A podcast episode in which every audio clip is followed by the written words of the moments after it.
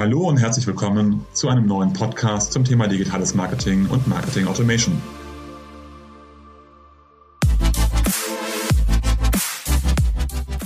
Mein Name ist Jörg Reinhardt, promovierter Physiker, dreifacher Familienvater und Gründer der Syntellic Consulting Group, einer führenden Unternehmensberatung rund um digitales Marketing und digitales Kundenmanagement.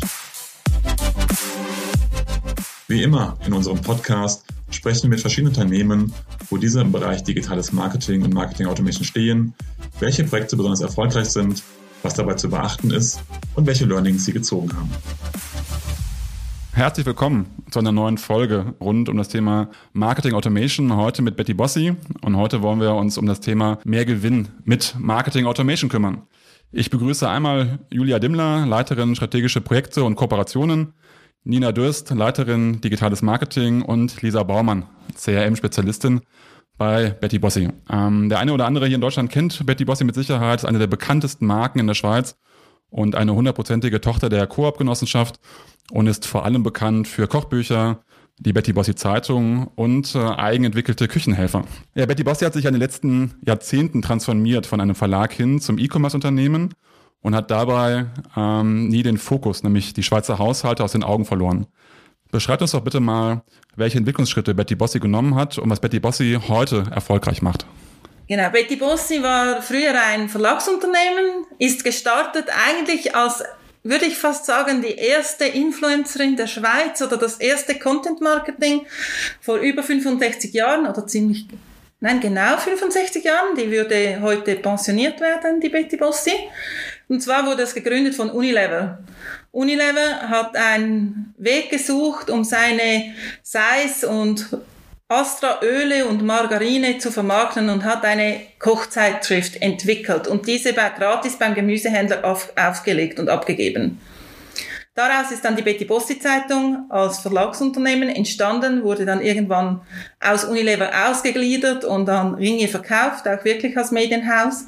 Parallel dazu hat jemand ähm, gedacht, okay, das wäre ein super Kanal, um Küchenhelfer zu verkaufen und hat angefangen, Küchenhelfer zu entwickeln und diese wurden dann von einer separaten Firma verkauft zur Betty Bossi Zeitung. Und das wurde dann über die Jahre integriert. 2002 wurde dann Frisch Convenience im Coop eingeführt. Wir haben also den Schritt in den Detailhandel gemacht und die Marke im Detailhandel als Food implementiert. Und Jetzt, die Digitalisierung ist ähm, im Gange. Seit 1998 haben wir einen Online-Shop und diesen laufend weiterentwickelt und heute ist 65 bis 70 Prozent des Umsatzes haben, Umsatzes haben wir über Online-Shop und der Rest kommt noch aus dem klassischen Kanal und das ist eine laufende Entwicklung. Das sind ja großartige Zahlen, ähm, von denen viele Verlage hier in Deutschland träumen können. Ihr habt den Sprung geschafft ähm, von Verlag Richtung E-Commerce-Unternehmen. Was sind denn eure jeweiligen Aufgabengebiete bei Betty Bossi und wie sind die dann auch jeweils in der digitalen Strategie einzuordnen? Julia Dimmler, ich bin für äh, die Strategie bei Betty Bossi zuständig. Ich befasse mich damit, okay, wie richten wir uns aus in den nächsten fünf Jahren? Mhm. Ich bin äh, Nina Dörst, ich bin bei Betty Bossi verantwortlich äh, für das ganze Digital Marketing, also alle externen Kanäle, ähm, und die Steuerung und Weiterentwicklung derer, also Social, Google und so weiter und ähm, natürlich auch das Thema Newsletter respektive das Thema Marketing Automation. Genau, und ich, Lisa Baumann, ich bin ähm, als Teil des CRM-Teams ähm, kümmere ich mich um den Verlag unserer Magazine. Das beinhaltet das Abo-Marketing und den Vertrieb, die Produktion der Magazine und zum anderen kümmere ich mich um die langfristige Kundenbindung, unter anderem auch mit den Marketing Automation Strecken. Mhm. Jetzt ist Marketing Automation ein wichtiges Thema. Könnt ihr generell noch ein bisschen beschreiben, wie Betty Bossi aufgestellt ist, wie viele Mitarbeiter ihr habt und äh, welchen Umsatz äh, Betty Bossi generell erzielt? Wir haben rund 120 Mitarbeiter, die in den verschiedenen Bereichen arbeiten und unser Nettoerlös war 2019 81 Millionen Franken. Und was sind in euren Augen die Kernkompetenzen von Betty Bossi? Die Kernkompetenz ist Kulinarik in der Mitte, im Herz. Rundherum haben wir die Produkte und dann das Marketing. Das sind die wichtigen Themen, auf denen wir stark sind. Dabei steht bei uns im Fokus die Einfachheit, Cleverness und Bereicherung. Also wir bieten dem Kunden einfache Lösungen, clevere Lösungen und auch immer wieder eine Bereicherung, Erweiterung seiner, seines kulinarischen Erlebnisses. Mhm. Und Lisa, was verbindet dich mit Betty Bossi und was macht Betty Bossi für dich besonders? Betty Bossi ist für mich ein absoluter Love-Brand. Ähm, die meisten Schweizer sind damit aufgewachsen. Weihnachten beispielsweise ähm, ginge gar nicht ohne Betty Bossi Keksrezepte. Ähm, sie ist Teil der Schweizer Kultur und prägt die Schweizer Kulinarik. Und Betty Bossi löst bei den meisten von uns schöne Geschichten und viele Emotionen aus. Und das ist natürlich speziell fürs Marketing ähm, sehr spannend. Kommen wir direkt da anschließend zur Strategie, weil ihr habt schon gesagt, auf der einen Seite eine extrem hohe Bekanntheit, dann geht es um Emotionen und Gefühle ähm, und man kennt euch schon seit langer Zeit und viele Generationen sind damit auch groß geworden. Was ist denn die Markenstärke von Betty Bossi und wie unterscheidet ihr euch von Mitbewerbern? Das heißt, was hebt eure Produkte eigentlich ab? Denke, ganz im Kern ist Betty Bossi groß geworden mit der Gelinggarantie die sie auf die Rezepte entwickelt hat. Man kann ein Rezept nehmen von Betty Bossi und es gelingt einfach. Man muss das nicht üben zu kochen. Es ist so geschrieben, dass es einfach funktioniert. Und das spiegelt sich aber dann auch in ganz anderen Bereichen wieder. Also auch die Pro Produkte, die wir haben, haben eben diese Gelinggarantie, nicht nur die Rezepte. Und sie sind clever. Es gibt spezielle Produkte, wie zum Beispiel ein Spätzli-Blitz, wo man in fünf Minuten 500 Gramm Spätzli machen kann, dass man sonst einfach nicht so schnell geht und nicht so einfach. Die Gelinggarantie ist wirklich was, das auch zum geflügelten Wort wurde, sogar in der Schweiz, in den Medien. Also wenn jemand etwas besonders gut macht, etwas funktioniert, dann heißt es, das ist die Betty Bossi von XY. Das ist schon ziemlich cool, so ein eigenes geflügeltes Wort zu haben. Ähm, ihr seid ja aber natürlich, habt ihr gesagt, eine super starke Marke. Wie habt ihr das denn geschafft, Betty Bossi so stark als Marke aufzuladen und wie aktiviert ihr auch eure Zielgruppen immer wieder? Heute ist sicher nach wie vor im Kern unsere Betty Bossi Zeitung, die im Abonnement von unseren Kunden abonniert wird und wir so zehnmal im Jahr Inspiration nach Hause liefern. So erreichen wir unsere wichtigste Käuferschaftsgruppe. Das sind die treuesten Kunden, die schon über mehrere Jahre, viele auch über 20 Jahre Abonnenten dieser Zeitung sind. Dann haben wir natürlich auch andere Kanäle, wo wir unsere Kunden erreichen. Da gibt es den Newsletter mit 500.000 Abonnenten. Es gibt Social-Media-Kanäle, wo wir aktiv darauf arbeiten, wie Facebook und Instagram mit jeweils über 100.000 Followern. Ähm, du hast schon gesagt, die Kunden können sich die Produkte nach Hause bestellen. Äh, welche, welche Vertriebskanäle habt ihr sonst noch ähm, außer der reinen Bestellung? Wir sind von, aus der Tradition ein Versandhändler und das ist unser Kerngeschäft in diesem Bereich. Wir haben manchmal auch an anderen, mal am POS auch Produkte, aber es ist ganz klar, unsere Produkte durch die Cleverness und die Problemlösung sind das nicht Produkte, die im Regal funktionieren, sondern die Erklärung benötigen oder auch ein, eine Erläuterung oder einen Hinweis, welches Problem dann man hat und das gelöst wird. Das funktioniert klassisch im Direktmarketing sehr gut und eben auch im Online. Und welche Rolle spielen dann online auch anderweitige Vermarktungsplattformen, wie zum Beispiel Amazon? In der Schweiz ähm, betreiben wir Amazon gar nicht. Das ist für uns im Moment nicht relevant, weil wir mit unserer eigenen Plattform eine enorme Reichweite haben. Aktuell laufen Tests beim internationalen Vertrieb in Deutschland mit verschiedenen Verkaufsplattformen wie Amazon und Limango da wir versuchen, auch international mit unseren Produkten Fuß zu fassen und dort noch die richtige Vertriebsstrategie suchen. Jetzt habt ihr schon gesagt, ihr seid eine starke Marke und ihr habt den Wandel Richtung E-Commerce geschafft. Was sind denn aktuell die größten Herausforderungen aus eurer Sicht, äh, vor denen Betty Bossi im digitalen Kundenmanagement steht? Ja, ich glaube, eine der größten Herausforderungen ist die, die konsequente Ausrichtung ähm, auf die gesamte Customer Journey des Kunden und die Customer Experience. Und also sei es digital oder auch nicht digital, aber wirklich von der Akquisition über die Conversion bis hin zum Thema After Sales und letztlich auch eigentlich die Erlangung einer 360-Grad-Kundensicht. Denn das ist wirklich äh, wichtig für äh, analytisches CRM, also Marketing Automation, die Basis, also beispielsweise unser Newsletter mit einem Stamm von 500.000 Abonnenten ähm, können wir so dann auch hinsichtlich demografischen oder verhaltensbasierten ähm, Informationen äh, segmentieren. Und natürlich auch ähm, eine große Herausforderung ist die ganze Personalisierung, respektive ähm, die 360-Grad-Kundensicht ermöglicht erst eine Personalisierung und äh, wo wir natürlich versuchen, über alle Touchpoints der gesamten Customer Journey den Kunden abzuholen, ähm, zum richtigen Zeitpunkt, mit dem richtigen Angeboten, über den richtigen Kanal für den Kunden und so den ja, alle unsere Kunden und Kundinnen individuell äh, auf ihrer Journey zu begleiten. Jetzt hast du schon die beiden relevanten Worte angesprochen, Customer Journey und äh, Customer Experience, was ja die beiden Trendthemen sind. Ähm, unter denen aber auch die Kundenanforderungen ja generell steigen, weil viele Unternehmen da viel investieren. Was sind denn bei euch die aktuellen Maßnahmen, äh, die Betty Bossi ergreift, um eben diesen kundenindividuellen Anforderungen dann auch in Zukunft gerecht zu werden? Mhm.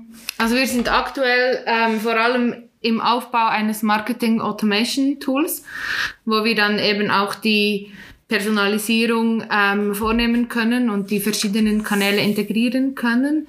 Ähm, das ist eigentlich so unser ja, wichtigstes Projekt im Moment. Ähm, wir sind da aktuell noch ein bisschen, sage ich jetzt mal, altmodisch aufgestellt. Wir haben zwei, zwei Tools ähm, aktuell für Marketingkampagnen zu fahren und äh, zukünftig äh, werden wir ja eine Suite haben, eine Marketing Automation Lösung und dann können wir auch die entsprechenden Inhalte über die verschiedenen Kanäle ähm, ausbauen. Kannst du ein bisschen beschreiben, wie ihr da genau aufgestellt seid? Ähm, das heißt, sowohl systemisch, welche Lösung verwendet ihr äh, auch für die Analytics, auch für die Marketing Automation und wie viele Mitarbeiterinnen und Mitarbeiter äh, sind bei euch mit dem Thema beschäftigt?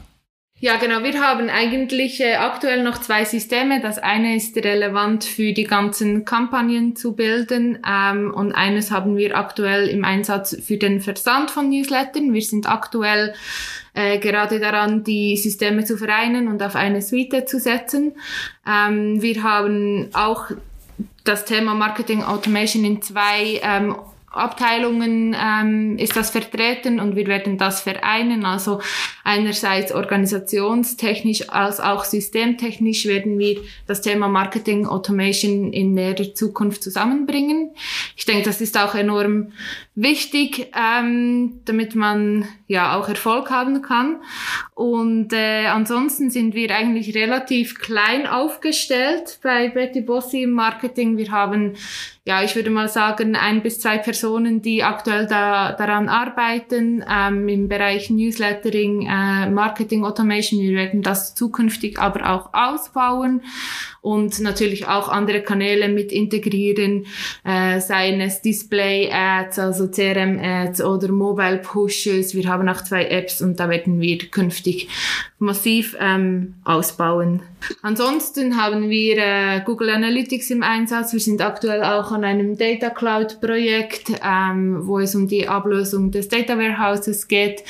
Ähm, sind da ja ziemlich viel am Umbauen gerade. Würde ich sonst noch ergänzen, ist einfach wichtig, dass wir das Ziel haben, alle Kundendaten an einem Ort zu haben oder dass wir komplette Profile bilden können, soweit dann möglich mit dem Opt-in. Wir haben ja in der Schweiz noch etwas ein anderes Datenschutzgesetz als in Deutschland. Und dazu werden wir eben eine Datencloud aufbauen, dass wir auch die Webverhaltensdaten da gut integrieren können. Ähm, das klingt nach vielen Themen, die ihr gleichzeitig betreut. Ähm, euer erstes Marketing Automation Projekt war ja im Jahr 2015. Was hat sich denn ähm, seitdem innerhalb von Betty Bossi geändert, was das ganze Thema digitales Marketing angeht? Und vor allem, welche Learnings habt ihr und wie haben sich eure Anforderungen auch gegenüber einer Marketing Automation Lösung geändert? Das letzte Marketing Automation war ja unser erstes. Da ging es wirklich mal darum, überhaupt den ersten Schritt zu machen in dem Bereich. Wir haben uns, in, uns seit da stärker professionalisiert, wir haben Erfahrung gesammelt, wir haben diverse Journeys aufgebaut und was heute definitiv ein Thema ist gegenüber vor fünf Jahren, da haben wir eigentlich gesagt, okay, Realtime ist zwar nice, aber es gibt eigentlich keine wirklichen Cases, wo man es dann wirklich braucht. Also wir haben da dann auch schlussendlich auf eine Realtime-Infrastruktur verzichtet, weil es zu teuer war. Und heute müssen wir einfach nah am Kunden im Digi in der digitalen Welt sein und das bedeutet einfach Realtime oder Near Realtime ähm, Trigger und Events bearbeiten zu können. Und dann das zweite Thema, was auch Nina schon angesprochen hat, dass wir das jetzt vereinen, eigentlich E-Mail und das Marketing Automation in einer Abteilung ist einfach, dass wir Schnelligkeit brauchen, einfache Prozesse und dass wir da so weiterkommen wollen. Ähm, das heißt, ihr habt nicht nur das Thema, dass ihr ein System auswählt, sondern ähm, eben auch Abteilungen zusammenlegt und zusammenführt. Ähm, ihr habt eben gesagt, ihr habt eine extrem hohe Markenbekanntheit. Das Thema Customer Journey steht an. Marketing Automation ist natürlich gerade, wenn ich im E-Commerce unterwegs bin, ein wichtiges Thema. Aber ja auch kein Selbstthema, sondern es muss am Ende des Tages ja letztendlich den Umsatz steigern oder die Kunden eben erhalten und zu mehr Cross-Upselling bringen. Ähm, wie kann denn Marketing Automation bei euch letztendlich zu einer Umsatzsteigerung führen? Was sind so die Themen, die ihr vor allem mit Marketing Automation angeht? Ja, am besten starten wir gleich mit einem Beispiel. Das wäre unsere ähm, After-Sales-Strecke. Das war die erste große Strecke, die wir anfangs 2019 implementiert haben. Sie soll vor allem Neukunden in die Betty Bossi Welt einführen. Ähm, da war es so, dass nach dem Kauf geht es erstmal darum, dem Kunden Danke zu sagen. Wenn der Neukunde noch kein Abonnent ist, dann erhält er aufgrund seiner Umsatzmenge ein E-Mail mit ähm, einem Gutschein für ein kostenloses Jahresabo unseres Bestseller-Magazins oder ein Schnupperabo. Ähm, die soll zum einen natürlich Wertschätzung ausdrücken und gleichzeitig ermöglicht es uns, dem Kunden unser Magazin zukommen zu, zu lassen. Das heißt, wir haben dann im Fall von einem Jahresabo mindestens nochmal zehn Kontaktpunkte mit dem Kunden. Ähm, Im zweiten Schritt wird dann geschaut, ob der Kunde bereits den Newsletter abonniert hat. Wenn nicht, erhält er dazu ein Mail, ein Teaser-Mail. Wenn er bereits Newsletter-Abonnent ist, dann wird abgefragt, ob er die Betty Bossy App bereits nutzt. Wenn nicht, erhält er dafür ein Mail. Und das geht eigentlich immer so weiter. Und zu guter Letzt wird dann nach einer Weile nochmals abgefragt, ob ein Kunde bereits einen Wiederkauf getätigt hat. Wenn nicht, erhält er ein Teaser-Mail mit einem kleinen Incentive.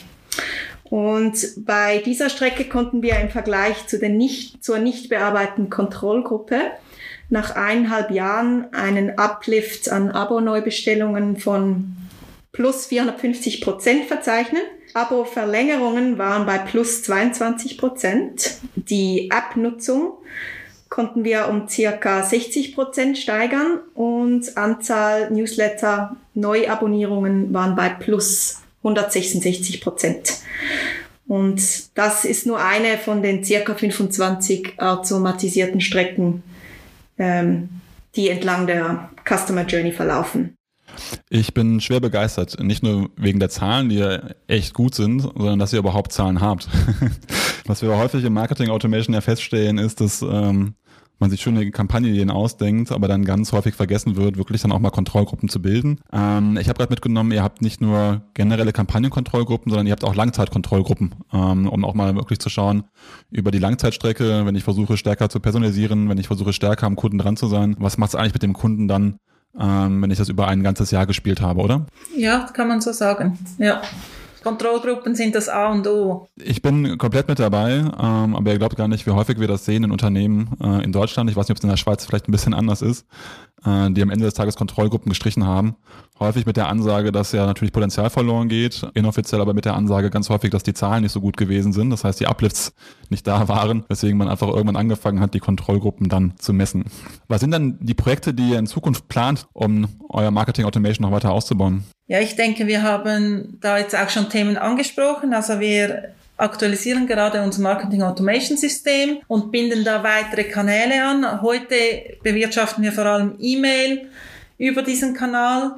Wir werden in Zukunft, wie Nina gesagt hat, auch ähm, Mobile Push, CRM Ads, dass wir eigentlich wirklich die Journey so begleiten können.